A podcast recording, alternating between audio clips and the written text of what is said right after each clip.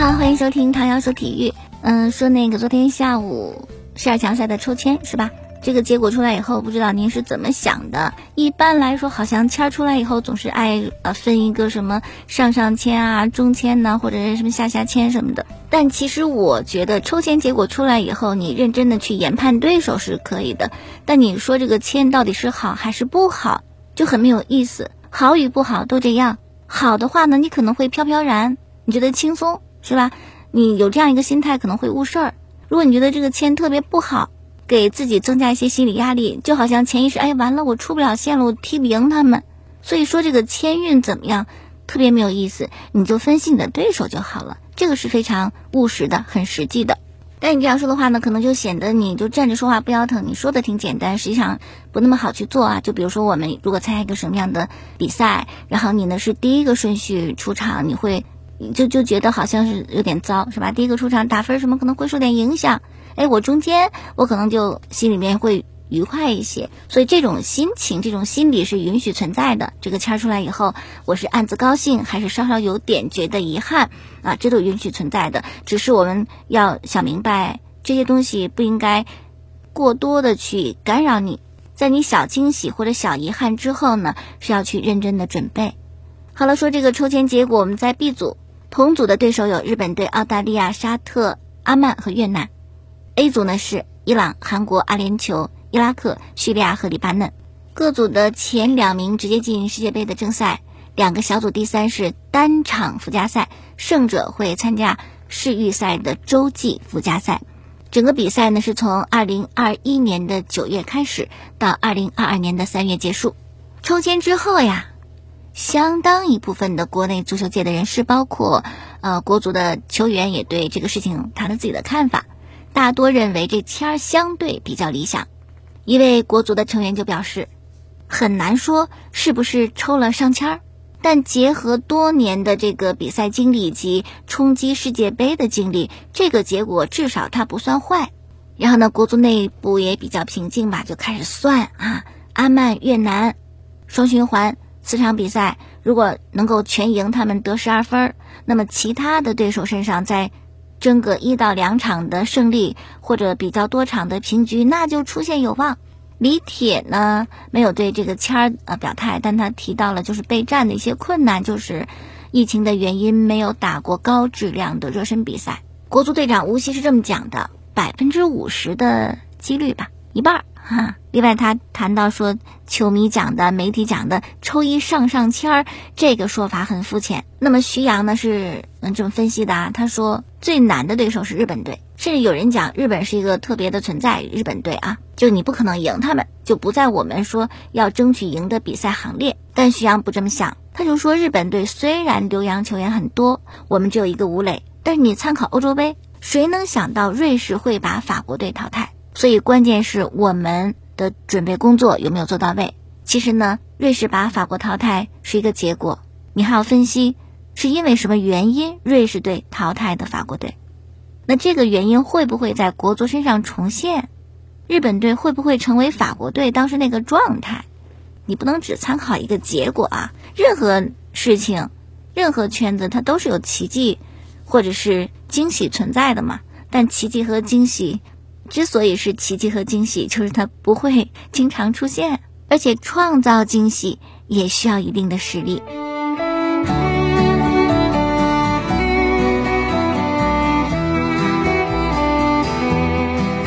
但我这样说并不是认为我们就胜不了日本队，而是希望不要就这么简单的去类比。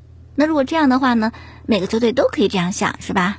阿曼会说：“我为什么赢不了中国队呢？”越南也会说：“我为什么赢不了日本队呢？”作为一个打气的话，当然可以这样想，但是你不能认为有奇迹存在，这就会降到我们头上，是吧？就算降你头上，你也得接得住，所以还是要把自己做好。你把自己做好了，还奢望什么奇迹呀？是吧？就正常的我就能赢，因为已经很棒了嘛。然后一位体育博主贺小龙在微博上就这么写，他说抽到沙特呀，这不好。而且他还分析，现在亚洲足坛呢，低档的球队六支，除去卡塔尔东道主直接晋级，还有五支球队就是澳大利亚、日本、伊朗、韩国和沙特，这五个队的水平伯仲之间，但是中国队就抽到了这五个队当中的其中三个。特别他觉得沙特不好打，说这个沙特四十强的比赛他看了两场啊，就那个表现来讲，沙特的竞技实力远在中国队之上。然后举了一八年亚运会的例子，沙特队当时挑对手，就为了淘汰赛碰到中国队，所以故意在小组赛的最后一轮是输给了朝鲜，大比分的输，这样呢没有小组第一晋级就遇到我们嘛。然后淘汰赛呢，呃是四比三胜的我们。哎，你听这个比分可以呀，对阵沙特我们三比四输的没有问题。其实那场比赛踢得稀里哗啦，一直零比四落后，就最后十分钟垃圾时间，人家就就放了啊，我们就追了三个球。所以说这个三比四不代表真正的实力就这么接近。而且当时亚运会小组赛三场比赛，我们有两场是三比零胜的叙利亚，二比一胜的阿联酋，哇，自我感觉很好。小组赛三场全胜，强队也赢了，你觉得没有问题。但是遇到沙特。什么都踢不出来，所以呢说啊，抽到沙特比较糟糕，然后就是抽到日本队。相比较那个档次来讲，伊朗是要比日本好踢一些。国足呢是一九九八年戴纳斯杯上胜过日本队，然后在正式的呃亚洲的大赛当中，能够战胜日本队的就是二零一四年在缅甸进行的 U 十九的亚青赛小组赛，当时是九五年龄段的青年队啊，二比一战胜日本队。那个时候，日本队的那个领军人物是南野拓实，只不过呢，这么多年过去，南野拓实成为世界级的球员，而同时期在那个队的韦世豪，现在恐怕在国家队还不能算是一个铁打的主力。更糟的就是那支国青队当中的大部分球员，现在在中超联赛都见不到身影。然后第五档、第六档，我们抽到的是阿曼和越南，其实还好吧，虽然越南队的进步挺快。但实际上呢，对于越南队我们非常的了解，而同一档的另外一支我们没有抽到的黎巴嫩你是不了解的。有时候遭遇战也很难踢嘛，你或者因为不熟悉，或者是轻敌，是吧？遭遇战不好踢。而且黎巴嫩呢，他们在六月二十九号刚刚进行了足协的换届选举，而且他们有很多在欧美足坛闯荡的黎巴嫩后裔，可能会像叙利亚那样引进这些后裔球员，所以这个队伍充满了变数。所以抽到越南也还好啊，而且我觉得后两档的球队，对阿曼对越南，如果你能够拿出四强赛对阵叙利亚的那个那个那个样子去踢，应该没有问题吧。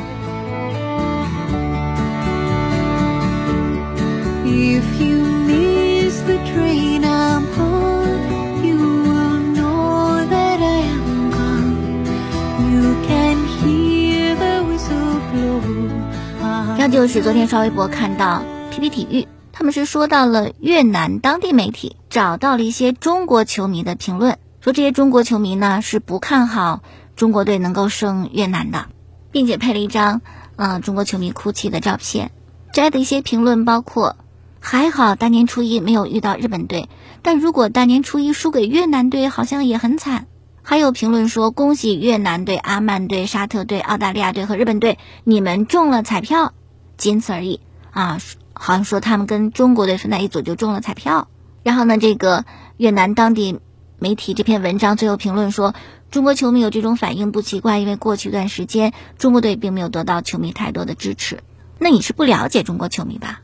不管国足成绩怎么样，踢输了以后我们怎么去抱怨，但是永远中国球迷非常支持中国队，只要有国足比赛，一定非常关注，收视率老高。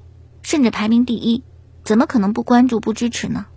你说至于找到这些评论，作为越南的媒体，当然也可以理解，是不是给他们的球队打气？而且现在球迷圈也很像饭圈，就有些好像就故意的要说国足不行，就去黑或者看不上的也是存在的。如果你这些球迷是激将法，我还能够理解；但如果不是的话呢，我还是觉得不好吧。大赛当前还要多多鼓励我们的球队。真觉得国足有什么不足，我们就合理的提意见，但是就是怪怪的去说一些什么样的话呢？不是特别好。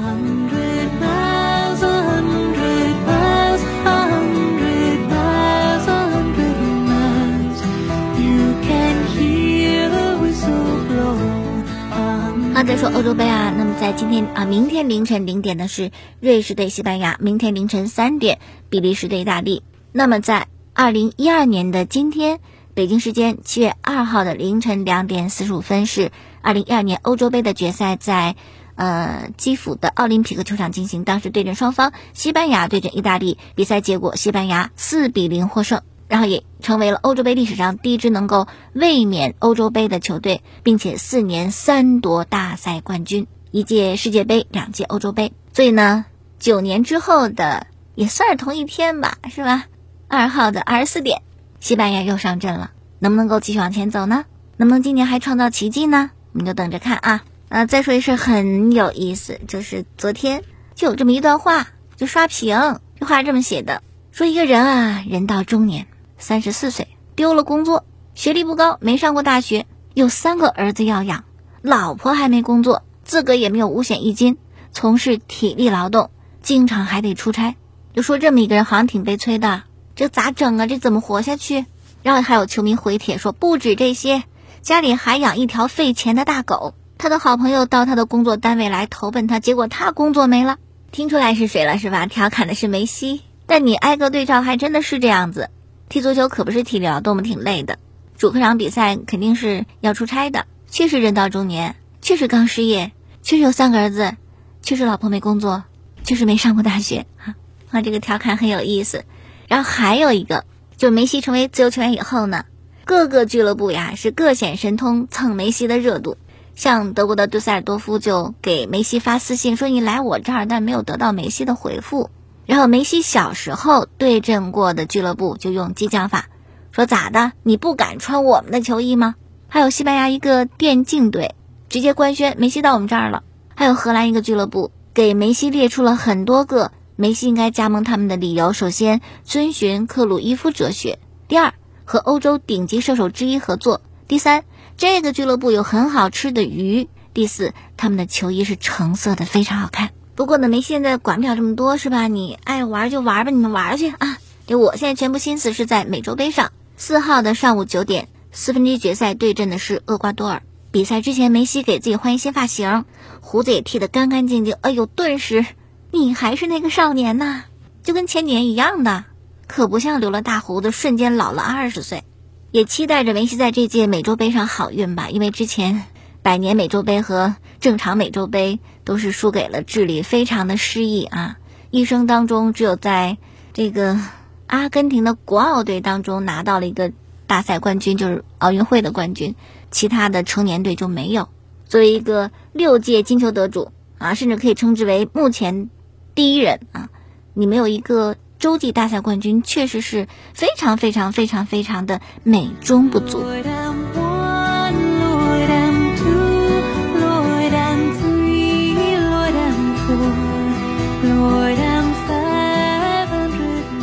好，继续来说啊，这个续约的事儿，巴萨很惦记，因为巴萨肯定是不愿意让梅西离开的，损失太大了。那样的话，别看梅西这个年薪多是吧？人家挣的更多，所以这是不能放走的。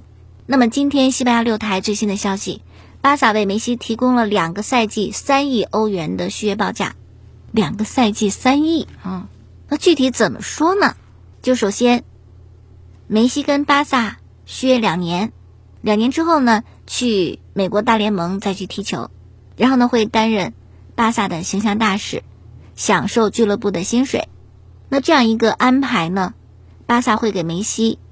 两个赛季三亿欧元的报价，那么在巴萨那两个赛季，每个赛季一亿欧元的收入，剩下的一亿呢是在梅西离队之后的三年里边补发完，而那个时候梅西可能是在呃美国大联盟去踢球，这个好像是五年时间了，跟之前说的十年有变化，具体细节应该说巴萨还在考虑啊，包括一些条款，所以不用着急，梅西走的可能性不太大。都是在慢慢等待这样一个合同得到各方的通过。虽然说去曼城有没有好处？有好处，有瓜迪奥拉，曼城很强。但是我总觉得梅西做不出来。他的好朋友阿圭罗降薪那么多，到巴萨找他，并且时时刻刻在他耳边叨叨：“咱俩一块儿踢球吧。”就在这种情况下，他会离开巴萨去曼城？我觉得好像不太会啊。然后就是曼联有一笔签约引进的桑乔。这样，桑乔的身价就仅次于博格巴和马奎尔。那么，桑乔来了以后呢，就堵死了 C 罗回到曼联的路。那曼联之外呢，咱们昨天也分析了，回皇马的路也堵得死死的。大巴黎，你的排第三位是吧？所以呢，最新消息，尤文的新任总监凯鲁比尼发布会上表示，没有任何 C 罗转会的迹象，他肯定回到我们球队。其实我觉得 C 罗就留下来吧。虽然在尤文好像拿到金球奖的可能性不大，夺欧冠的可能性不大，你换到别的球队也不好讲。而且关键是你的年薪三千一百万，尤文倒是想把你送走，关键是没人要。门德斯就 C 罗的经纪人，已经尝试了很多啊，把 C 罗推荐到各大豪门，但是没有得到积极的答复。好在一事儿，西班牙的媒体报道，当地时间周四上午，西班牙马德里商事法庭再次作出裁决，要求欧足联撤销针对所有欧超俱乐部的处罚。首先，欧足联你不能将皇马、巴萨、尤文开除出欧冠。此外，那九家退出欧超的俱乐部的罚款你也不能罚。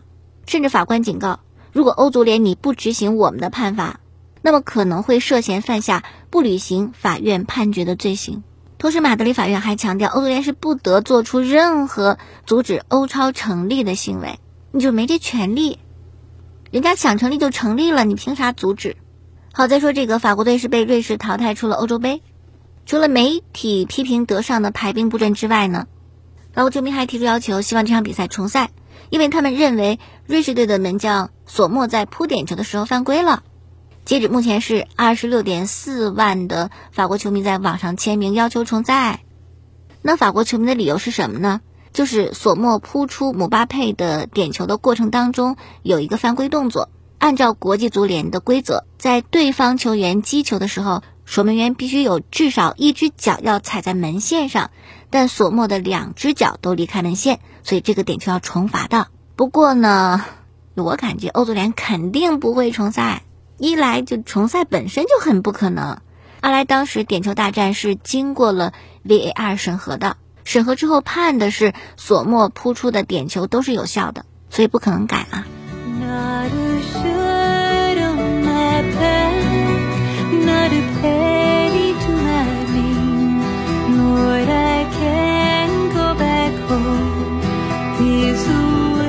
然后昨天 NBA 西部啊，太阳和快船的激战，最终是太阳胜了。这样保罗呢，十六年的努力奋斗啊，终于挺进了总决赛。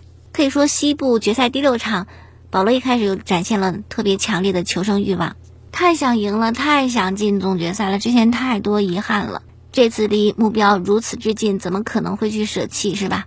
所以保罗非常的拼。那么在第四节打到一半的时候，还有一个三分球，三分球命中，太阳队就是一百一十八比九十二遥遥领先。眼看着快船回天乏术，贝弗利就很急躁，先是跟保罗呢有言语冲突。当保罗转身走的时候，贝弗利忽然冲过去，双手就把没有防备的保罗推倒在地。那肯定是失去理智了，非常没有必要的动作啊！吃到恶意犯规，贝弗利被驱逐出场。当时贝弗利很生气，球衣这么一脱扔给球迷就走了，头也不回。但后来意识到这个问题，还给保罗道歉了，说我就是当时太冲动了，也不是有意针对你。保罗肯定不计较，已经原谅了啊！关键问题是结果太好了，什么都无所谓，我进到了总决赛。十六年的时间太难了，真的是啊！回过头来想一想，保罗运气不算好。虽然可能今天会有很多球迷说，太阳运气太好了，保罗运气太好了。遇到的队伍呢，他们那些对手总是有核心球员不能打，像湖人的戴维斯、掘金的穆雷、快船的伦纳德，包括总冠军的竞争者鹰队和雄鹿都有伤病的问题。但是仔细回过头来想一想，保罗运气真的好吗？很糟啊！基本每年到了决定胜负的时候，不是队友伤就他伤。如果保罗运气好的话，可能早就摸到了西部决赛的地板或者总冠军的地板，那这次总算是轮到他一回。好，那今天就说这么多了，感谢收听节目之外，可以在网络上听节目，蜻蜓、荔枝、喜马拉雅搜索“唐瑶说体育”。明天我们再见。